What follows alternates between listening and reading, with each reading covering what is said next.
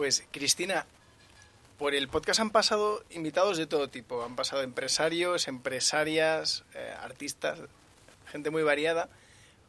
Pero hoy se cumple un nuevo hito y es que no había pasado nadie que yo viera en la tele cuando, cuando era pequeño. ¿En serio? Eh, Qué guay, nadie. empezar una entrevista llamándote ya mayor. Está bien. que, no- que no, que es una broma. No hace tanto, y, y ahora hablaremos de esto, pero digo, oye, ¿quién me iba a decir a mí que íbamos a compartir cámara? Cuando yo te veía muy lejos, a través de la tele, ¿no? Em, y además, aparte de este vínculo que es un poco de emocional de infancia, tampoco había habido nunca la pareja de un, de un invitado que había pasado por el podcast. Es verdad. Yo nunca había estado en un, en un programa, eh, ni en un podcast, ni en ningún tipo de entrevista donde, donde mi marido hubiera estado antes que yo. La verdad es que, bueno, por primera vez, pues mira, no está mal como experiencia. ¿Qué te dijo Eh, de mí? José Manuel vino hace, hace como casi dos años y dijo, habla mucho mejor que yo. Bueno, eso, eh, eso obviamente por nuestras profesiones, yo me he dedicado toda la vida al mundo de la comunicación, el economista, el mundo de arquitectura de interior, es algo que siempre ha dicho, pero yo sinceramente en los últimos años, y en este podcast fue el descubrimiento absoluto, me he dado cuenta que habla exactamente igual que yo o mejor y que le gusta, le gusta ¿eh? hablar y comunicarse. ¿Cuánto tiempo estuvisteis de entrevista? Pues fue una hora y cuarto por ahí. Hora y sí, cuarto. sí. No, no, no, un- sí, sí, me dijo que porque le dijiste, bueno, ya, que si no sé. Fue un buen podcast. Me acuerdo que, que él decía, yo hablo mucho peor, ¿eh? Y además va. lo dijo varias veces, tienes que traer a, a Cristina, tienes que traer a Cristina. Y contó la anécdota de la boda, que, que dijo que, es, dice, claro, en esa época Bueno, en esa época, claro. eh, todo la boda estaba llena de periodistas. Entonces, Pobrecillo. dijo, yo, yo me pongo aquí Lo pasó y mal, me ¿eh? callo. Digo, porque lo único que puedo hacer es... Hay, mira, fallar. si puedes, todavía hay por ahí, yo creo, rulando por, por internet eh, imágenes donde yo le voy diciendo, vamos a mirar ahora ahí, ahora miramos ahí, y se le ve que hace como, o sea, como una cara de agobio, y luego él dice, es que me veo en las entrevistas que, que nos hicieron, bueno, las entrevistas que me hicieron tres, sé que tampoco, tampoco soy la Preisler, eh, pero bueno, en esa época estaba presentando en televisión y tal, y pues tenía, pues eso, más interés. Y él dice que se ve como, como absurdo hablando, como, como ridículo. Digo, hombre, tampoco es tanto. Es decir, no, no fue tan así como, como él te lo, te lo ha contado. O sea, estuvo bien. Pero es verdad que ahora, pues eso, la experiencia habla más y, y mejor. Es es la sensación que tiene la gente que todo el mundo odia su voz al escucharse. Yo me he escuchado muy poco en mi vida y me he visto menos. Es difícil verse. Es muy difícil verse. De hecho, el podcast se puede escuchar sin ver. Sí, en Spotify, bueno, en en Evox. ¿En iVoox? En Evox se sube sin vídeo. Vale. Porque Spotify ahora ya tiene vídeo. Es verdad. Pues eh, no sé si elegiré Por ahí es más fácil. esa opción porque me cuesta, me cuesta. Yo te decía antes de empezar, yo, yo estudié periodismo y... ¿En la Complu? Sí. Para la gente que empieza a estudiar periodismo, eh, sobre todo los que buscan tele, ya luego radio, pero bueno, la transición es siempre la misma, ¿no? El que, quiere, el que entra en un periódico de editor corrigiendo faltas de ortografía quiere acabar publicando en... Sí, claro. eh, y al final siendo jefe de edición y cosas de estas. Pero hay más magia en la tele. Pues porque las pelis, por Hollywood, por todo. Y es si cabe más difícil la transición de becario a presentador. Sí. Esa es una un- un- es, es- es la ruta de, del dorado. Cuando llegas y les ves ahí presentando y tú te ves como tan lejos, ¿no? Y tan pequeño. Sí, sí. Y, y de, yo solo una vez he estado de, de público, de que en la carrera te invitan y ves espejo público, ves, sobre todo a tres media invita a muchos alumnos a, a ver los programas. Y lo ves que son gente de- humana, ¿no? Pero, pero no los sientes, o sea, no los sientes cerca, ¿no? Dices, ah, pero si podría ser yo. Yo creo que nadie tiene esa sensación, lo ve como absolutamente inalcanzable.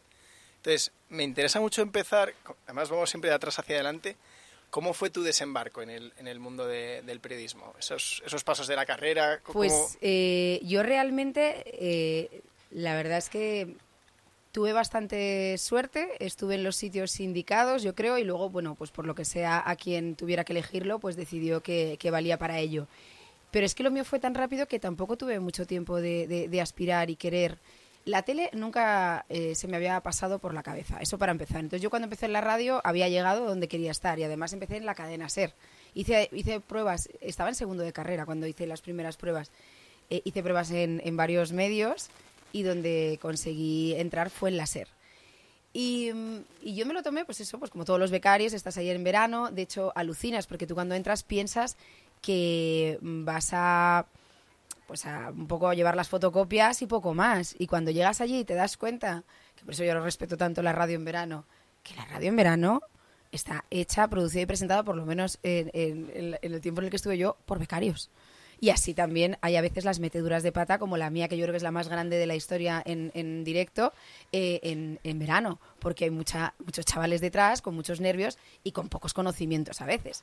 Claro, no me quiero meter yo en lo que se estudia en periodismo, pero ahí ya tendríamos para hablar largo y tendido, ¿no? Tú llegas a un medio de comunicación de prácticas y no has dado una clase de locución en tu vida, nadie te ha enseñado a vocalizar, a leer en alto, has eh, estudiado Derecho de la Comunicación, el no sé la teoría de no sé qué, de eso muchísimo. macroeconomía, microeconomía, recuerdo un montón. Pero yo nunca di locución en, cinco años. Eh, eh, hay unos básicos que yo creo que se, que se pierden. Entonces, bueno, pues eso y otras cosas hacen que, que, que, a veces se meta mucho la pata, como es mi caso. Que metí muchísimo la pata en directo, tuve que pedir perdón, terminé llorando, quería dejar todo, quería dejar las prácticas, irme, pero por suerte el que tenía de director en ese momento, que fue el primer programa en el que entré, que se llamaba Hola Madrid, en la cadena SER. Eh, José Luis Arriaza se pasó mm, una hora eh, dándome una charla, explicando que, no pasa nada, que eso es lo normal. Me acuerdo que además esto lo, he utilizado en una campaña que hemos hecho hace poco cuando abrimos el club financiero. Utilicé esta, esta anécdota, como él me dijo después, ¿has comido? ¿Has podido comer después? Porque el programa era por la mañana. Le dije, no, no, no puedo comer, estoy con el estómago cerrado. Y él me dijo, pues muy bien, eso es que vas por buen camino, porque eso significa que, te importa lo que has hecho, que, estás afectada, ¿verdad? vas por buen camino, ¿no? Y, es verdad que yo lo he ido diciendo, y desde entonces es verdad que lo del dolor de tripa eh, no se va nunca, ese nudo, esos nervios. Y yo cada vez que escuchaba una entrevista o leía una entrevista de, alguno de mis ídolos, como Iñaki Gabilondo, y, leías, mm, me sigo poniendo nervioso cada vez que entro en un directo y tal, y decía, ah, vale, vale. O sea, si él se pone, ¿cómo no me voy a poner yo, no? Entonces, bueno, eh, digamos que, que, que yo me enrollo un montón. Tú cuando quieras me vas cortando porque yo soy capaz de tirar. Nada, lo único que te voy a preguntar es cuál fue la metedura de pata, si se puede contar. Sí, la metedura de pata, eh, ahora podéis poner la imagen en blanco y negro. En esa época eh, no existía ni el Word, obviamente eh, Internet, es decir, nosotros eh, trabajamos con un sistema Basis donde salían eh, teletipos, todos así con color naranja, y tú ibas cogiendo esos teletipos, ibas picándote la noticia, ibas escribiendo y salías corriendo y a mí me dieron, cuando entramos de becarios dijeron, a ver, ¿quién es de Madrid? Dije, yo, dijeron, pues tú haces el boletín regional. Pero ¿qué voy a hacer un boletín si no sé, si no he hecho nunca nada de esto? Bueno, el caso es que yo aparte de dar como dos o tres noticias, eh, luego tenía que llamar por teléfono a las emisoras, a Serenares, a Ser Madrid Sur, a, las regionales. Ellos te daban como un titular, una entradilla de su noticia, tú les dabas paso y tal. Bueno, pues yo eh, creo que en el mes de julio pude adelgazar 5 kilos, no lo sé, fue horroroso. Unos nervios, me equivocaba, me trababa. Y ese día, pues yo imprimí los, los teletipos, imprimí mi boletín, llegué a la, a la zona de la fotocopiadora y como decían, ¿qué entras, qué entras? Cogí los papeles, entré en, en directo y empecé, buenas tardes, ta, ta, ta, di mis tres primeras noticias y dije, y ahora nos damos una vuelta por la región. Hice así y me había llevado otras hojas de, de la impresora. Entonces miré, me acuerdo a Nacho, al técnico que estaba, y me decía, sigue, sigue yo. Entonces ya se me empezaron como casi a caer dos lados. Empecé, en Getafe, cayó, decía que me habían contado yo, en Getafe la inauguración de un centro. Buenas tardes, fulanito. Y ellos ayudándome mucho. Buenas tardes, Cristina. Eh, sí, pero bueno, realmente en Alcorcón es donde hemos tenido un altercado esta noche, por lo que ha sido detenido dos personas, tal yo. En Alcalá de Henares, Belén. O sea, era, mm, bueno, terminé, cuando terminaron las, las, noticias, acuerdo, o sea, las, las, los corresponsales, mis compañeros, acuerdo que dije, esto es todo, eh, más información a las dos en hora 14 y perdón por lo mal que lo he hecho hoy. Me fui llorando. o sea, perdón por lo mal que lo he hecho hoy, lo dije en antena. Que a día de hoy lo pienso y digo, ostras, estás escuchando un boletín y la colega se te pone a llorar. Pero claro, yo era como, mm, o sea, me, echan de la radio, esto se acaba. De hecho, hubo una persona que sí que me dijo que me iban a echar. Eh, pero obviamente yo no lo escuché, pero mi, José Luis Arriaza cuando entró en directo dijo, entended que son muy jóvenes, que son chavales, que están empezando. Y claro, esta anécdota, imagínate, cada vez que entraba un becario a partir de ese momento, años posteriores, y me decía, es que me he equivocado, es que me he trabado. Digo, ¿qué te has trabado? Ven, que te voy a explicar lo que es meter la pata en directo. Se lo contaba a todo el mundo. Y al final, pues eso, pues te das cuenta que no pasa nada, que somos humanos, que hay que aprender. Y eso lo que me hizo fue espabilar muy, muy rápido. Y cuando llegó septiembre, me dijeron, ¿te quieres quedar? Digo, pero yo tengo que seguir la carrera. Me dicen, ya, ya, pero puedes compaginar, ¿te quieres quedar? Dije, vamos a ver, yo solo estudio para estar aquí. Obviamente sí. Claro. Y, y la verdad es que en mi caso, yo donde, donde hice mi carrera y donde aprendí periodismo y donde aprendí todo lo que eh, eh, pude en esos años, fue en la SER. Fue en la cadena SER, fue trabajando. O sea, eran dos mundos, por la mañana en la Complutense y por las tardes en la SER. Pero tiene mérito, o sea, no sé si es raza o, o instinto y tal, no sé si es el camino más intuitivo que al pasar la página intentarás tirar de memoria. Es que es directo. Yo, pero ¿no crees que habría gente que Yo me quería ir. se habría levantado, se habría- no sé?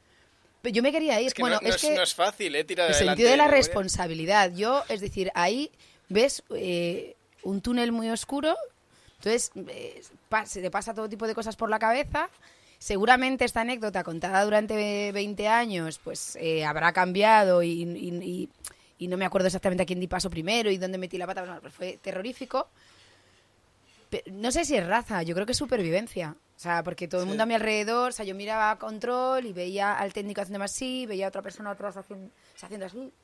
Eh, Rosa Márquez, otra compañera, otra presentadora, bueno, compañera presentadora de, de, la serie en ese momento, me acuerdo que entró y empezó como a hacerme así en los hombros, como tranquila, tranqui- o sea, fue un momento donde todo el mundo realmente yo me di cuenta de la gravedad porque había gente que llevaba muchos años en la radio con cara de ostras, que acaba de liar.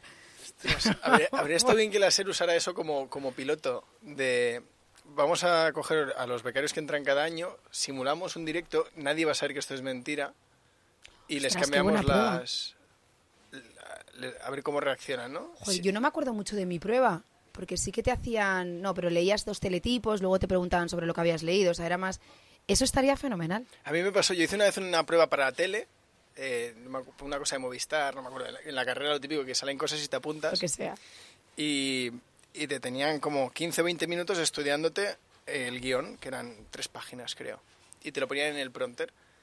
Y cuando, en- y cuando entras, primero que entras deformado, porque no, no eres, no eres tú. Yo me vi dije, pues si parezco, bueno, da igual, pero no era yo. Y, y, y cuando entré, la primera página era igual y las otras dos inventadas. Y claro, yo lo hice, vamos, fatal.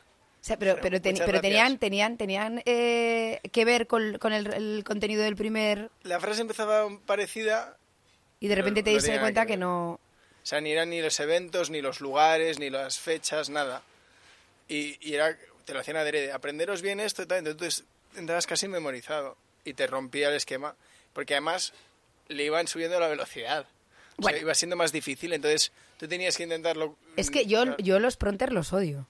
O sea, te lo digo en serio. Aparte creo que, que no, que no, no es muy fuerte, desde luego, lo de leer. O sea, que, que lo entiendo. Es más, yo me acuerdo que hubo una vez en el programa de Antena 3, que ahí también fue una escuela brutal, porque yo de no hacer tele a meterme a hacer un magazine de tres horas de presentadora, ¿sabes? Yo creo que siempre la gente me dice, qué valiente. Y yo decía, yo creo que fue más ignorancia absoluta de dónde me metía. Porque ahora me daría más miedo que, que entonces. Un día se nos rompió el, el pronter, en mitad del programa.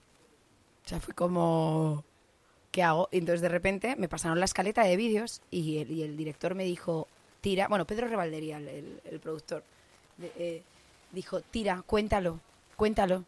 Y claro, yo estoy muy acostumbrada, yo venía de la radio, en la radio te cuentan las cosas, no, no, obviamente se lee, pero, pero O sea, hay mucho por- más. Por pinganillo. No, no, y viendo los vídeos, de repente, obviamente, sí que hay una lectura de un guion, tienes que saber el contenido de tu programa. Esto es lo de siempre, es decir, eh, no, no puedes ir ahí a ponerte delante de un pronter y no saber ni de qué vas a hablar, más o menos, ¿no?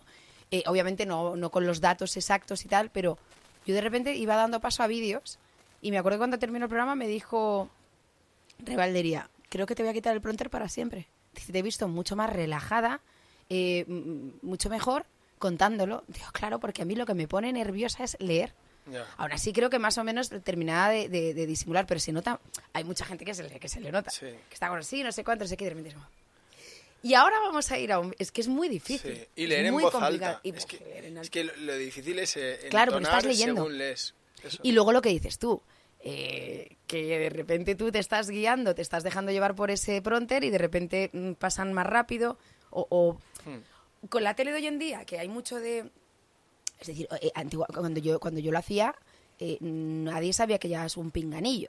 O sea, no se decía. Ahora ya es como, a ver, ¿qué me dices, fulanito? Sí, Sí. vamos a ir a no sé qué. O, ay, espera, a ver, pónmelo otra vez, que no lo he visto. Sí, en Sálvame a veces se veía, ¿no? Sí, que bueno, que, que- que decir que yo sin crítica, porque al de- revés, ellos han creado una escuela eh, eh, única en el mundo, porque ellos fueron los que de repente... eh, eh, Le pusieron cara al productor, al sí, iba a decir descubrieron ¿no? las vergüenzas, pero no, no son las vergüenzas, sino que, que, que- abrieron un poquito más el, el plano y eso, y se veía el director y cómo va, y los monitores. Y... A veces- Y a veces pues, mi Y madre mola, estaba ¿eh? viendo Sálvame y dice, pues si, si hay uno merendando. Claro, yo. Sí, es que cuando salen a ver al director y, se veía la gente ahí, el catering y todo. O sea, eso, Era está... buenísimo, porque veías quién estaba con la dieta keto, quién estaba así con proteico, luego... no, quiero decir, yo con eso es decir, tengo que decir... Son los primeros que se atrevieron a hacer algo así. Hmm. Y cuando haces algo que no han hecho los demás, pues eh, no seré yo quien lo critique. Y en, en la radio, eh, en tu trayectoria que has tratado con, con gente de todo tipo, que habrás visto gente que digas, hostia, qué talento tiene, Hmm. eh, ¿los hay que salen a improvisar del todo? O sea, que saben cuál es la noticia o que saben de qué van a hablar, pero que, que realmente lo que tú dices, van un poco por libre, que casi no necesitan guion o, Sí. o todo el mundo... No, totalmente, digamos, yo, eh, hay, hay dos escuelas, yo he trabajado mucho, eh, precisamente además por el tipo de programas que, que hemos hecho, no había guion, no podías porque no sabías lo que iba a pasar, que eso es lo que tiene el directo, que yo creo que a veces también por eso la escuela de radio luego se nota en tele, porque yo creo que hay mucha gente de radio que cuando pasa a la tele tiene esas tablas de, no dejarse guiar solo por, un guion, sino eh, saber en un momento dado manejar el programa, cambiar de escaleta en un momento, contenido, lo que dices tú, ver que es un texto que no está ahí, seguir. Eh, pero bueno, también eh, para mí es un arte leer. Al final, en la radio yo creo que lo que pasa, que quizá por eso se ve todo o se escucha más contado, es que casi siempre, o por lo menos lo que yo recuerdo en mi época, es que el que lo lee lo ha escrito. Y eso parece una chorrada, pero no lo es. Porque al final está hablando con sus palabras, con sus muletillas, con sus pausas, lo, lo- lo ha escrito él. Es decir, cuando Ángels Barceló o cualquier, eh, o Iñaki o, o Carlas o, cual- o- o Julia, es decir, Sí. no, no solo, o Alsina, se, están leyendo un editorial y tal y cual, es- se lo han escrito ellos. Es decir, y yo creo que eso también se nota, o sea, sinceramente. Y, y tú te puedes escribir una entrevista entera con su entradilla, con su tal cual, pero luego eh, hay que saber saltártela y no, y no mirarla en toda la, la hora si hace falta. Tú no tienes un solo papel encima. Claro, este es agradecido, pero ahora hablabas de Alsina, el formato es más fácil porque puedes traer los deberes hechos y tal, pero yo pienso en Alsina, ¿cómo le da tiempo? Porque él tiene un programa también de 6 a 12, ¿no? Dices, y, y escribe, notas que el, que el, el de 8 a 8 y 10, que suele durar, el monólogo lo escribe, pero luego tío te presenta, no sé si has visto algunas veces las entradillas que le hace a los invitados, cuando lleva banderas, Sí, sí, sí, el- sí. a- Hay un equipo de, de- de- redactores y de guionistas detrás maravilloso. Es decir, yo me hablo más de las editoriales que suelen ser lo que se escriben ellos. Fíjate, yo, yo Entiendo, digo, no lo creo que sé. esto se lo... O sea, no sé, me da la sensación de, si no, tiene un buen equipo, Lo digo porque yo también he escrito muchas entrevistas para compañeros en la radio. vale. Es decir, y te la curras. Es decir, y los buenos redactores, yo creo, y los buenos equipos son los que conocen a su jefe, a su director o a su directora y escriben pensando en, Buah, esto le va a encantar, le voy a poner aquí esto, que esto lo va a entender, le haces acotaciones.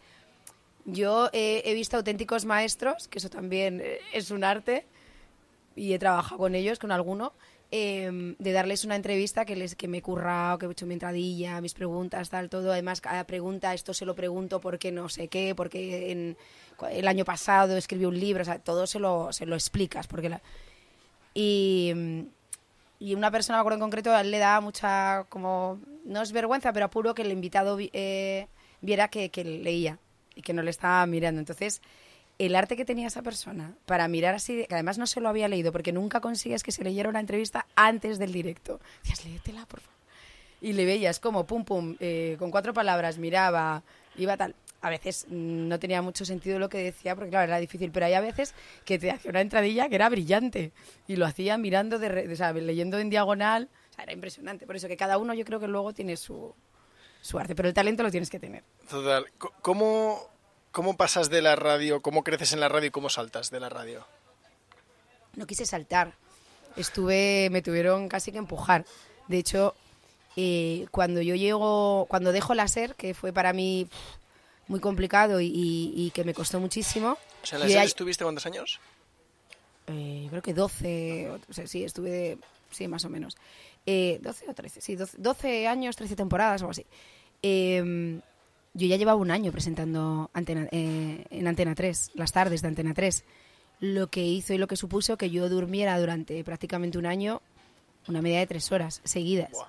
Luego dormí otras tres, es decir, yo, mi, cuando me ofrecen lo de Antena 3, yo ya había hecho pequeñas cositas, había estado en Localia, lo primero que hice, luego, ¿qué hay de- ahí, mira, en Localia, la frivolidad. Me di cuenta que me tenía que depilar las cejas. Me- primero, nunca lo olvidaré, que estoy súper joven, debo tener como 22 años o algo así. Así, hola, bienvenidos a Localia. Y de repente, todo el mundo, ay, qué ilusión. Y yo, ¿qué cejas? Más, más horrorosa. Pero bueno, esto es una chorrada, pero me acaba Bueno, pero era pronto. Pero muy pronto, muy pronto. Pero ahí, ahí mola porque ahí hacías de todo. Ahí eras la reportera, la presentadora, la, la guionista, éramos tres en el programa, era, era de coña, era muy guay. Eh, de ahí luego estuve también de reportera en cuatro, o sea, es decir, hice algunas cosas, pero lo de Antena 3, claro, cuando me dicen, bueno, pero tienes que dejarla ser, yo dije, no voy a dejarla ser, ni de coña. O sea, es decir, yo hago el... Me decían, pero claro, por eso te digo que yo no era muy consciente de dónde me metía ni lo que, ni, ni lo que iba a hacer. Decía, no, no, esto, eh, Antena 3 está bien, tal, pero la SER. Entonces yo durante un año me dijeron, bueno, pues tú misma. Eh, estuve, me levantaba a las 10, 9 y pico de la mañana, me iba a la tele a las 11, me dejan entrar más tarde, reunión de contenidos, luego me leía el guion, tres horas de directo, o sea, guion, maquillaje, tal, peluquería, cuatro en directo. Terminaba el programa a las 7 de la tarde, así típico. Desmaquilla, me desmaquillaba, me iba a casa. Eh, me tumbaba, me acuerdo que con José, que ella estaba con José, me decía, ¿qué tal? Y decía, muy bien, todo muy bien, ya no me hables más. Y me tumbaba así, en el sofá, hasta las diez y media de la noche, que me sonaba la alarma, me despertaba, me, me lavaba la cara, me pegaba una ducha, lo que pudiera, y me iba a hablar por hablar. Y llegaba a las once y pico en la- a la radio, me preparaba el programa como podía y a la una y media empezaba en directo en Hablar por Hablar hasta las cuatro de la mañana. Llegaba a mi casa a las seis de la mañana, me metía en la cama y otra vez a las nueve y media sonaba el despertador. O sea, fue una época pff, demasiado heavy. Me gusta que hayas desglosado el horario porque habrá gente que, que estaba diciendo, cuando decías, dormía tres horas seguidas. en No, no, es que, que, bloques", que hagan cuentas. que la gente decía, imposible. Pero es, es, que es- es así. Conforme iban O cayendo... sea, Antena 3 era de 11 de la mañana a 7 y media de la tarde, llegar a mi casa 8 de la tarde y, y el hablar por hablar era de 11 de la noche a 4 de la mañana, 4 y pico, 5 de la mañana llegaba a mi casa. Que echen cuentas. Sí, O sea, sí. era mm, duro. Y al- Duro, duro. Y al cabo de un año eh, decides, bueno, te toca estar a tiempo completo en... Sí, ya llega un momento que ya, ya es inviable eh, y también en, en Antena 3 me hacen otro tipo de contrato, es decir, también tú te tienes que asegurar, llevas 12 años en un medio de comunicación, estás dirigiendo un programa de radio de noche y líder de audiencia, es decir, mm, no estás dejando precisamente... Pero bueno, eh, ya me decidí y la verdad es que empecé a enterarme. Yo creo que el primer año tampoco me ponía nerviosa porque estaba tan cansada que tampoco tenía, no tenía ni, ni noción de lo que casi... de lo- sí que tenía noción, pero vamos, que, que yo creo que por eso no me ponía ni nerviosa. Y el segundo año sí que lo, lo disfruté más, la verdad. M- Muchas cosas eh, me vienen a la cabeza. Eh, ¿Cómo de difícil es negociar en, en televisión? ¿Es, ¿Es una parte que tú sufrías? ¿Es una parte que es cómoda? Pues mira, es una parte que como yo nunca en, en radio no tiene nada que ver, o sea, en radio las cosas van por otro lado, es decir, Es muy diferente. muy diferente. Yo siempre digo, ahora vamos, así lo ha sido. Tampoco, es decir, eh, en la radio no van representantes normalmente a negociar tus contratos, es decir, pues que tienes un abogado porque es un contrato así como muy importante y tal, pero la gente, es más, vas con tu jefe, pues con cualquier empresa, es decir, o así lo viví yo. Es decir, por ejemplo, el tema de representantes y tal, a mí me parecía como una cosa como absurda. O sea, claro, luego ya pasas a otro mundo y a otro, y a otro trabajo donde dices, ah, ahora lo entiendo, lo de los representantes, es que son necesarios. Y, mm, y yo como no tenía representante, ni, ni, ni, ni conocía ese mundo, ni nada, pues eh, José, que, Es- esto expli- él explicó que era en que lo explicó, ¿no? Y él se, se empolló ahí unos cuantos contratos, habló con dos o tres personas, eh, le, le explicaron cómo iba la cosa y él se dedicó a negociarlo.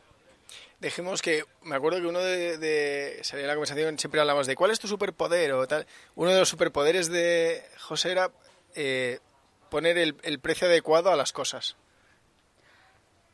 Que es muy- Pues muy, difícil yo creo ponerle- que sí, bueno, desde luego en, en el, en, en la empresa actual así es, yo creo. Es decir, él siempre lo dice que me gusta ser honesto, porque a veces le dicen, jo, aquí podrías, tal. Pues, y él dice, ya, pero es que a mí me gusta ser, ser honesto.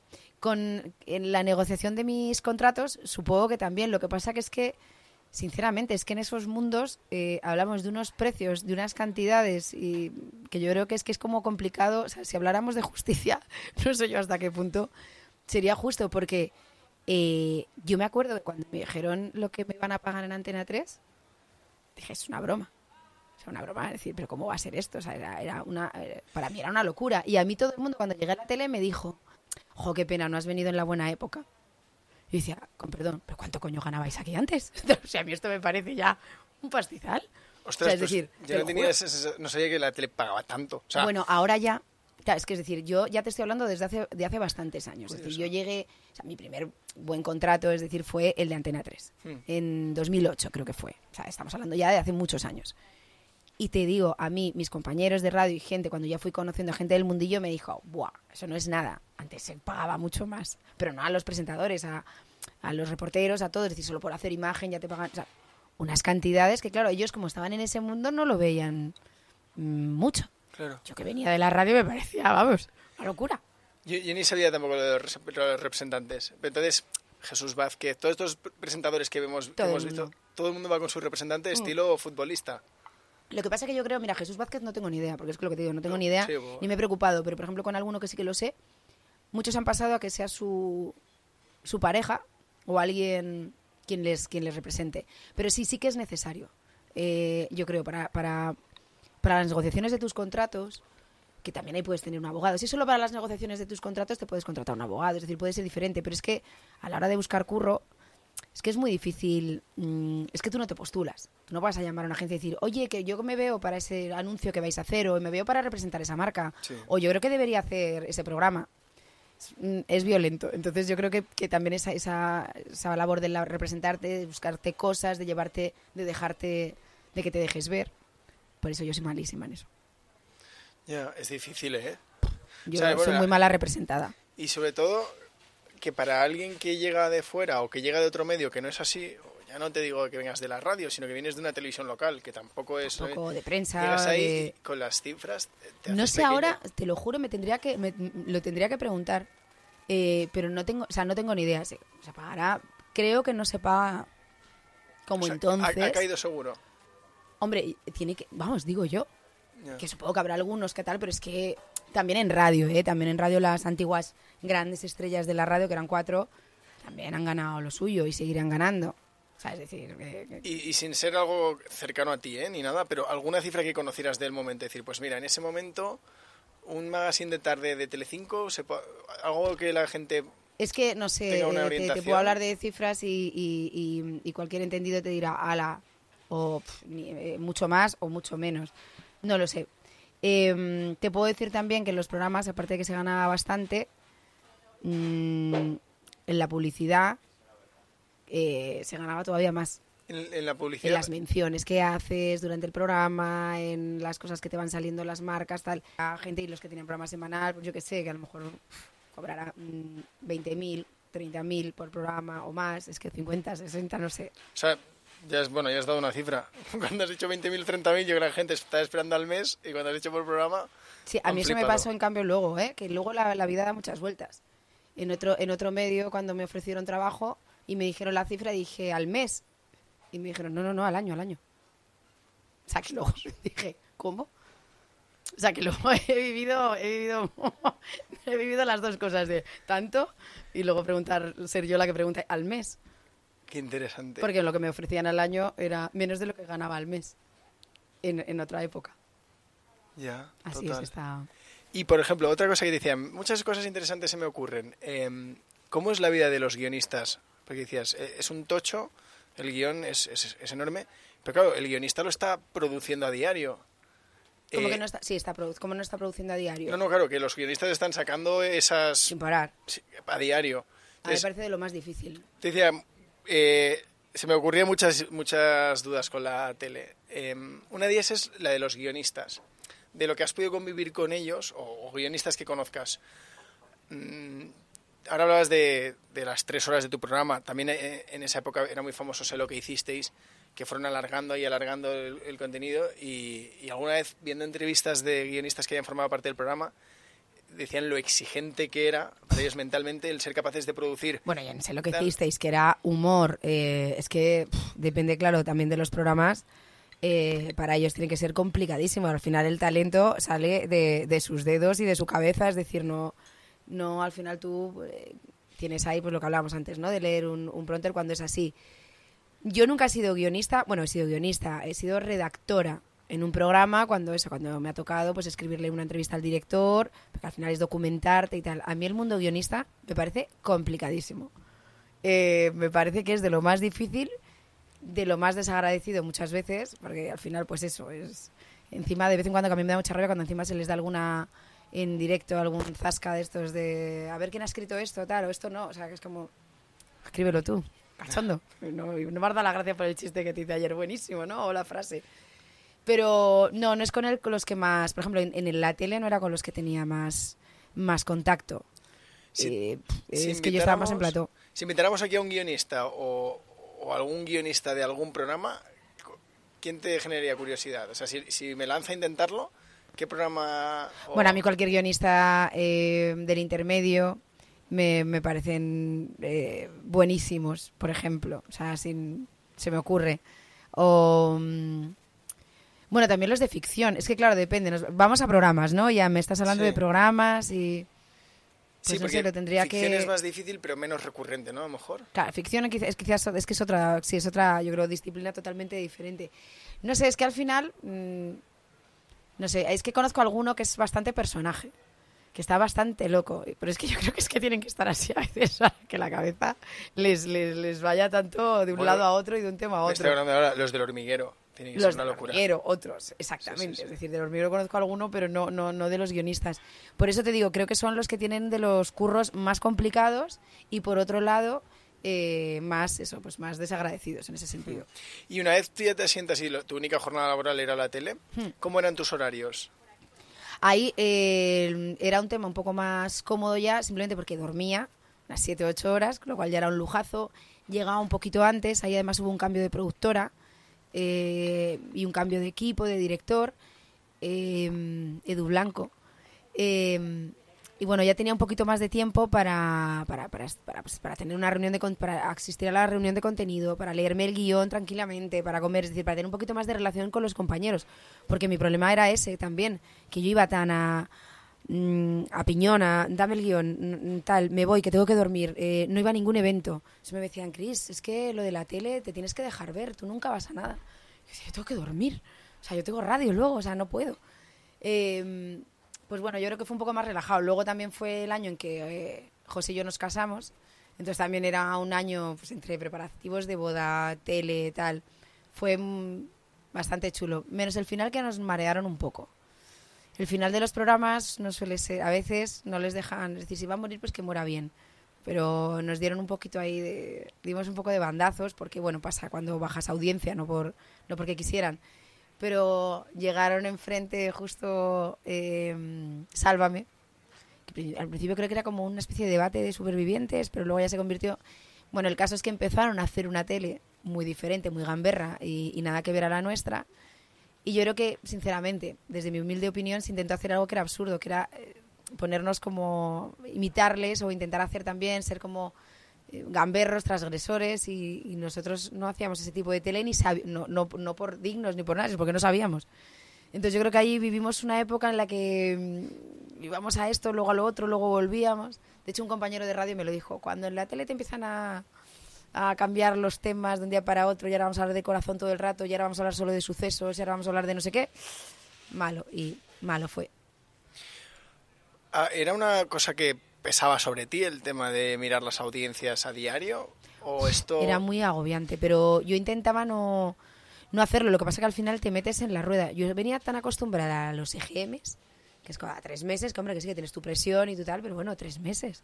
Que diariamente, en el principio me parecía una broma cuando me decían, este, esta sección que empezaste ayer con fulanito ya no la vamos a hacer más, porque mira, abajo, mira, ¿ves la gráfica? Aquí bajó cuando empezasteis la sección, subió cuando te tocaste la oreja, o la nariz y bajó. Así que vamos a cambiarlo. a veces era un poco como. Es un poco esquizofrenia, pero es que es lo que te exigen. O sea, es que había momentos que mm, por un dato Llegabas y te encontrabas una cesta de frutas y eras un poco el amo y bajabas dos puntos y el de la cesta no te saludaba por el pasillo. Uf, que, que esa es, Algunos esa es que la leyenda de la oh. tele. Eso sí que pasa. Yo, bueno, eso sí que pasa, perdón. A mí me ha pasado. Eso me ha pasado. Y a mí me costaba entenderlo, pero yo creo que te lo juro que tantos años de radio mm, hicieron que no me no sé, es decir, no no, hombre, claro que te, te afecta cuando bajas, pero no no no me obsesionaba. ¿Y eso no te hace ser cruel con los demás? Es decir, no voy a mostrar apego por nadie porque no sé si te caigo bien porque presento. Y el día de mañana... No, yo en eso era bastante, eh, bastante mm, confiada. Yo es que creía que, que sí que nos... Luego me enteraba de algunas cosas, pero bueno, eso pasa en todos los curros. No. Pero es- gente como esta que dices, joder, el otro día me hiciste Ah, una eso buena sí, cara. sí, sí, decir, eso sí, aprendes, pero aprendes un poquito, espabilas también, ¿eh? Que, que aquí, que eres la reina de Saba, un día y medio, am- amiguita, que tengo a tres en la puerta esperando y que ya pasó, siguiente. O sea, es decir, y bueno, no te viene mal, es que es lo que te digo. También venía a un mundo donde nadie es reina, rey ni reina de nada, donde se admira mucho el talento. De verdad que creo que es así, que en la radio. Y, bueno, no sé, es decir, también te digo, en el equipo había buen rollo y, mis jefes directos sí que me protegían. Es que al final cuando eres presentador yo creo que también estás un poco en burbuja. Se te protege mucho más, no se te da la misma caña que al resto, no se te exige que hagas las otras cosas. Tienes otras responsabilidades, Sí. pero creo que en la caña a veces se le da. Yo he visto que han metido a veces más caña a mis compañeros. No, he- no he profundizado, porque solo lo he visto en titulares, pero ¿has visto lo de Fallon? Que le ha tocado disculparse por...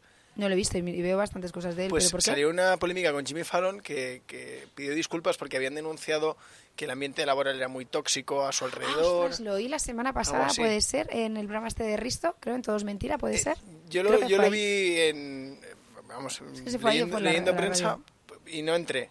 Pero vi tres, cuatro titulares Sí, iguales. es que me suena que a raíz de ahí sacaron como lo de la cara oculta de muchos de muchas reyes de la, de la comunicación que parecen Sí. que son tan divertidos y tan tal y que luego no lo son. Porque, ¿cómo es la chica?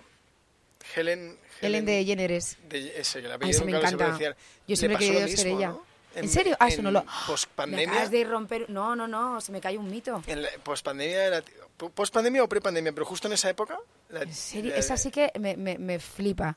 Me- me- sigo viéndome su programa Pues antiguo y yo me veía ¿eh? de cuando era más, más joven, me veía y digo, "Jo, me encantaría, esto sería mi sueño, hacer un Ellen DeGeneres. Es guay. Hay grandes. Es muy guay. Yo me acuerdo que cuando, no sé si fue cuando empezó, que además yo creo que lo hizo luego Pablo Motos también en El Hormiguero, creo que fue, fue ella. Que que fue ella que en el primer programa hace pues, eso, un millón y medio de años, de repente eh, eh, regaló un viaje, un crucero a todo el público. Y empezó, Ostras. "Ah, eso era la leche". O sea, cuando, es que además allí lo de los públicos, es que eh, en ese sentido los americanos lo hacen muy bien. O sea, Estuvo es guay. un espectáculo todo. Un-. Hace tiempo vi un capítulo que invitó a Bill Gates y le hizo un, un test a Bill Gates que, que a la gente le pregunta a Bill Gates como cosas súper intelectuales porque se las sabe. La tía le puso artículos del súper y le dijo, adivina el precio. ¿Ves? Pero eso es, eso es un guionista o un productor que se le ha ocurrido eso. Eso mola, tío, tener este tipo de, de gente. como- Tío, no dio ni una, pero ni una, ¿eh? Cómo Le mola. salió un, no sé, unos eh, fingers de queso de estos de, de Fridays. Sí. Y le puso, dijo, uff, eso es de marca. No sé, 16 dólares. Y la gente, no hombre, no, tío, son O fingers. sea, que lo del café este de la Moncloa se quedó en, en nada. o sea, el tío fallaba mucho y de repente le ponen eh, Tidy, creo que es la marca de como el Colón o una de, de- de El detergente. detergente. Y que ahí resulta que es muy caro. Eh, no sé si eran 16 euros. Y tío dijo, "Mm, 3 dólares. Dice no, hacer la colada es muy caro. Y, dice, mal. y el tío, voy a dejar de jugar, soy un desastre y tal. Y digo, hostia, qué ocurrente tenerlo Pero qué por ahí". guay, pero sí, a mí Sí. es que eso es lo que más me mola de ese programa. Me parece que ese programa era en eso. Y lo de los sustos, estos que metía las bromas, no sé. Era muy guay. Pero Y mira, no sabía que era una tirana. Qué pena, joder. sí, no sé en qué quedó, pero sí que tuvo varios... Lo leeré. Además, creo que... Como dicen eso de que si te gusta, si admiras a alguien, nunca quieras conocerlo, ¿no? Exacto, sí, sí, es justo eso. Pues era eso. Y, y luego, ¿cómo fue tu...? Bueno, última pregunta de, del- de tema tele. Para un programa que empezaba a las 4, ¿a qué hora llegan? O sea, ¿a qué, hora llegáis para prepararos todo? Eh, la gente, es decir, el equipo, que esta es otra, es decir, el presentador ahí suele tener más privilegio, pero el, el director, los productores, a las 8, de la, ocho y media de la mañana están allí. Hablo en tele. Bueno, y en radio más o menos igual, sí. Sí, más o menos. También depende del programa, la preparación, la preproducción que tenga, el- los guiones. Cuando es un magazine normalmente que está muy pegado a la actualidad y que las cosas pasan por la mañana y ahí hay que levantar escaleta y hay que cambiar las cosas, se suele trabajar así. Cuando ya estabas muy rodada, Bueno, algún día que, que hayas tenido que... Mira, es que hoy tengo un, un imprevisto. ¿Cuánto es el mínimo con el que has hecho un programa? De casi casi lo que dices tú, de sin guion, me lo voy mirando. Pues eh, no, no, no sabría decirte ahora mismo. Nos han hemos, hemos levantado más de una escaleta, pero alguna catástrofe. Me acuerdo el huracán de Haití, que se nos levantó el programa de un día para otro. La muerte de Michael Jackson, Ostras. cuando descubrieron el fuego. Es que estoy viendo que fue hace muchos años. Cuando descubrieron... Claro, es que la Michael Jackson estoy diciendo, joder, estoy diciendo cosas que no sé, La rueda, también el día de la rueda, fue maravilloso. Sí. Yo te iba a preguntar... ¿El fuego?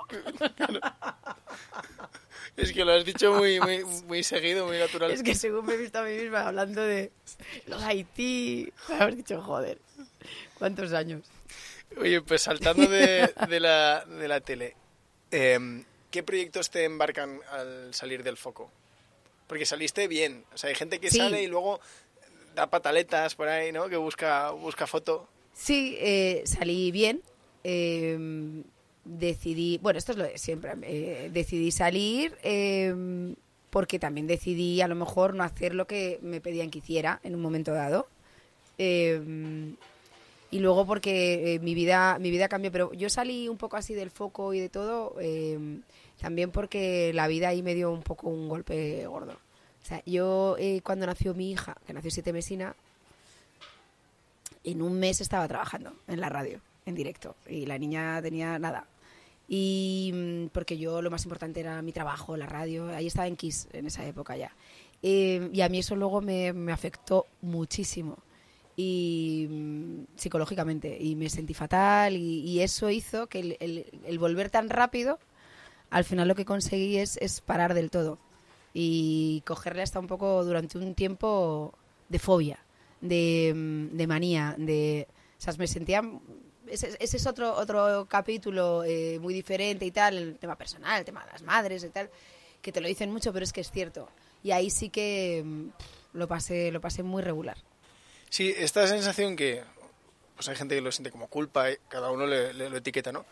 Em, desde fuera es, es muy fácil juzgarla, pero desde dentro la vive tanta gente, sea, sea el hombre o la mujer, Sí, sí, sí. eh, que es, es curioso porque se da esos dos puntos, ¿no?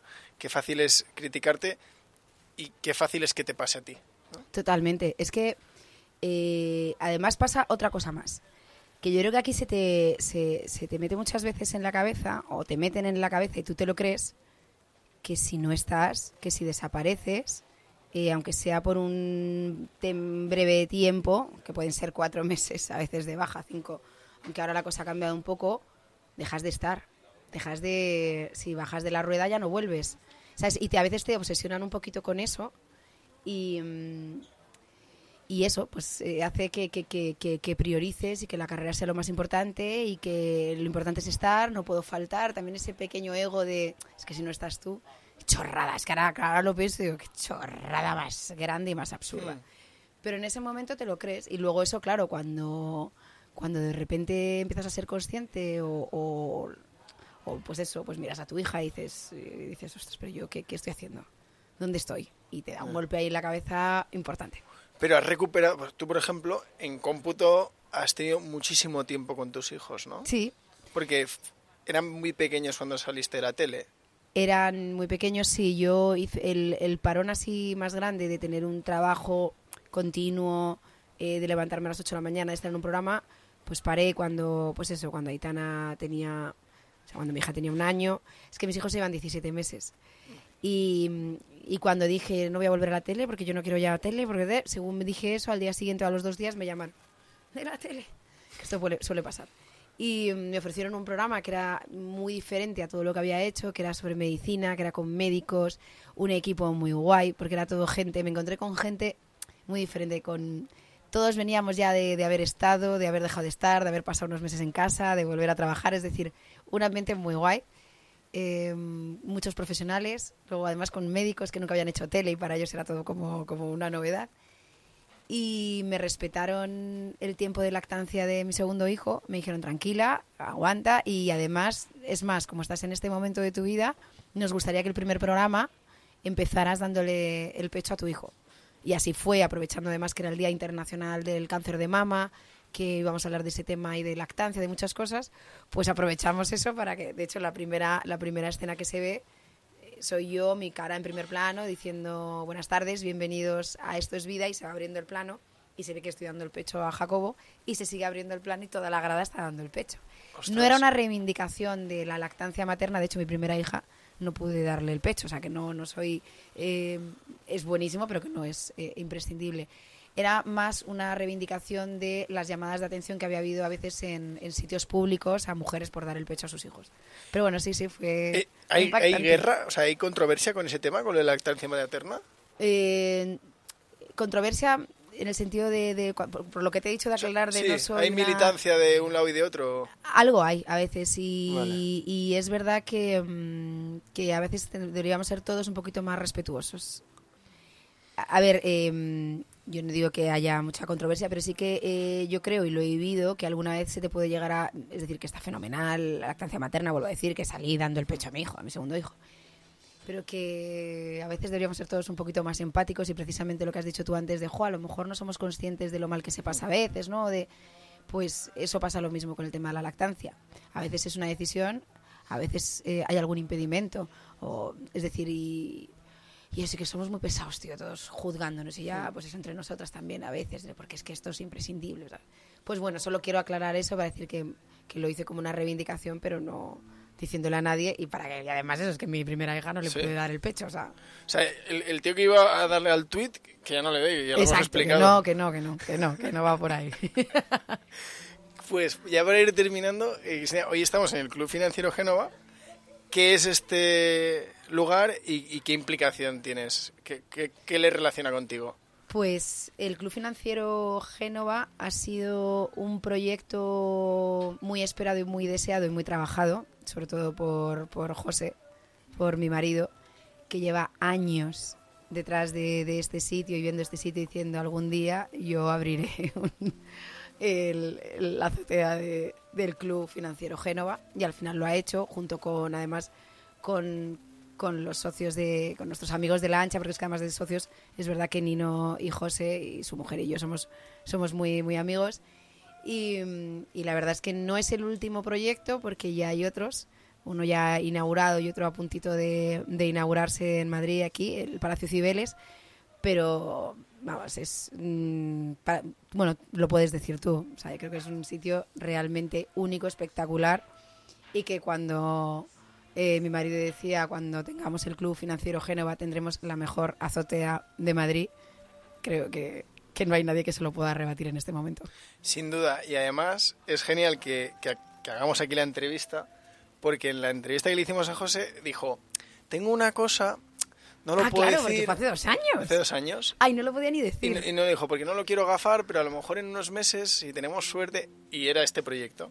Jolín. Él pues lo dijo al terminar, dijo, es el Club Financiero Génova, porque en esa época era algo mucho más desactualizado que, el espacio de ahora. Sí, yo creo que el trabajo de, interiorismo que ha hecho el estudio de Alejandra Pombo, que también es amiga, eh, es, espectacular. Además, le ha dado el toque perfecto que necesitaba este club. Es decir, este sigue de respira club. O sea, es elegante, es moderno, es espectacular. Y para terminar, em, de tu vinculación con José, que los dos vivís el día a día del proyecto, uno más operativo, los roles, eh, no sé muy cómo los tenéis distribuidos, pero más allá de, las funciones de cada uno, emocionalmente, ¿cómo es para ti el, proyecto que está totalmente separado de los medios de comunicación? Ya te están aplaudiendo de lo bonita que te ha quedado la pregunta. ¿Cómo es mi...? A ver, a ver, a ver, repíteme porque me he ido con los, con los, con los eh, em, ¿Qué te sugiere, no? Que, ¿Cómo es para ti vivir el proyecto de Azotea Grupo? Que José lo explicó muy bien, Em, pero que, llevaba él mucho tiempo en el sector, ¿no? Ya había montado su bar cuando era un ventañero y tal, pero en tu caso está totalmente alejado del periodismo, lo vives desde una perspectiva totalmente distinta. ¿Cómo es para ti esto? Pues eh, precisamente lo que acabas de decir, totalmente diferente y totalmente distinto. Realmente el que, el que lleva ah, el día a día de, la empresa, el CEO de la empresa, es, es él. Em, cuando empezamos, es que yo creo que ninguno de los dos, aunque él es verdad que había coqueteado con la hostelería de joven, yo, yo no, yo creo que ninguno de los dos pensamos que esto iba a llegar a, donde, a donde estamos ahora. Él tenía su trabajo, yo el mío, y esto no era más que un extra. Yo me veía mucho en la parte, que es verdad que, sigo estando en, en- en todo lo que puedo, en la parte de comunicación, obviamente. Eh, yo me acuerdo que, por ejemplo, cuando presentamos nuestro proyecto para el club financiero a los, a los socios y a la junta directiva, yo ese día grababa dos podcasts en, en Sonora.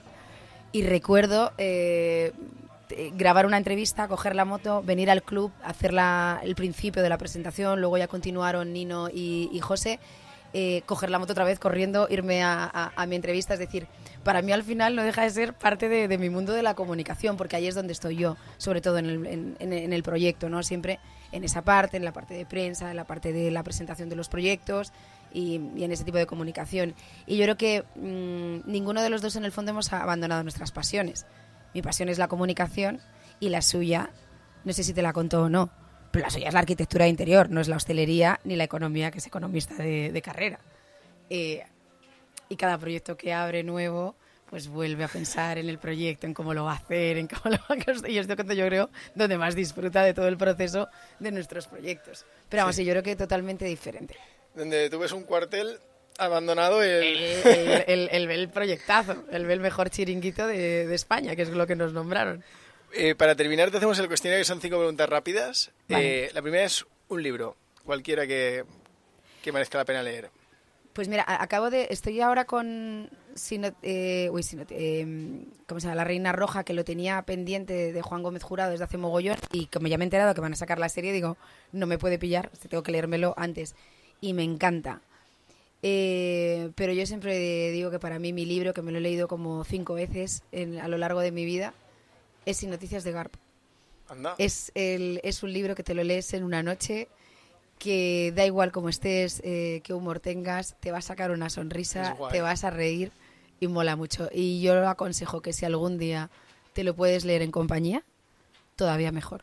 O sea, es decir, eh, yo ese libro me lo llego a leer una noche que nos pusimos a hablar de él y terminamos leyendo capítulos en alto, eh, un mano a mano, y fue de las noches más divertidas que recuerdo de mi vida. Qué guay, nadie había recomendado Pues ese Ese libro. de y eh, Noticias de GURP. Sí, lo, Maravilloso. lo recomendamos. Además, es una recopilación de columnas, ¿no? Que publicaba Mendoza. No, no, no, no, no, esto es una, no, no, no, no, no, esto es una historia totalmente surrealista de un extraterrestre que llega a la, a la, a la Tierra y ahí me quedo. Pero no eran como cosas que él iba publicando en un periódico y luego las juntó y tal, ¿no? Era- Bueno, es decir, sí, pero quiero decir que el libro no es una, es una historia Sí. co- continua de, de, de GURP. O sea, es maravilloso, Me maravilloso. gustó mucho. Eh, una canción. Pues eh, aquí siempre tengo eh, dudas porque siempre diría, tiene que ser Los Secretos, que es el grupo de mi vida, aunque tú no lo sepas, que es la canción que suele cerrar casi todos los programas en los que he estado.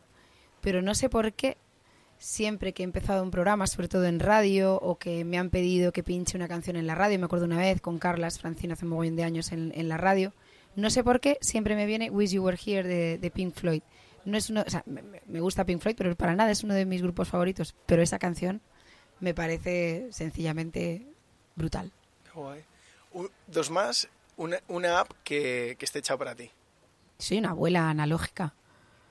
O sea, una app que esté hecha para mí, cualquier app que tenga la letra muy grande y sea sencillita. Abunda. Cualquiera de cualquier plataforma de podcast. vale. Y apuntamos Sonora.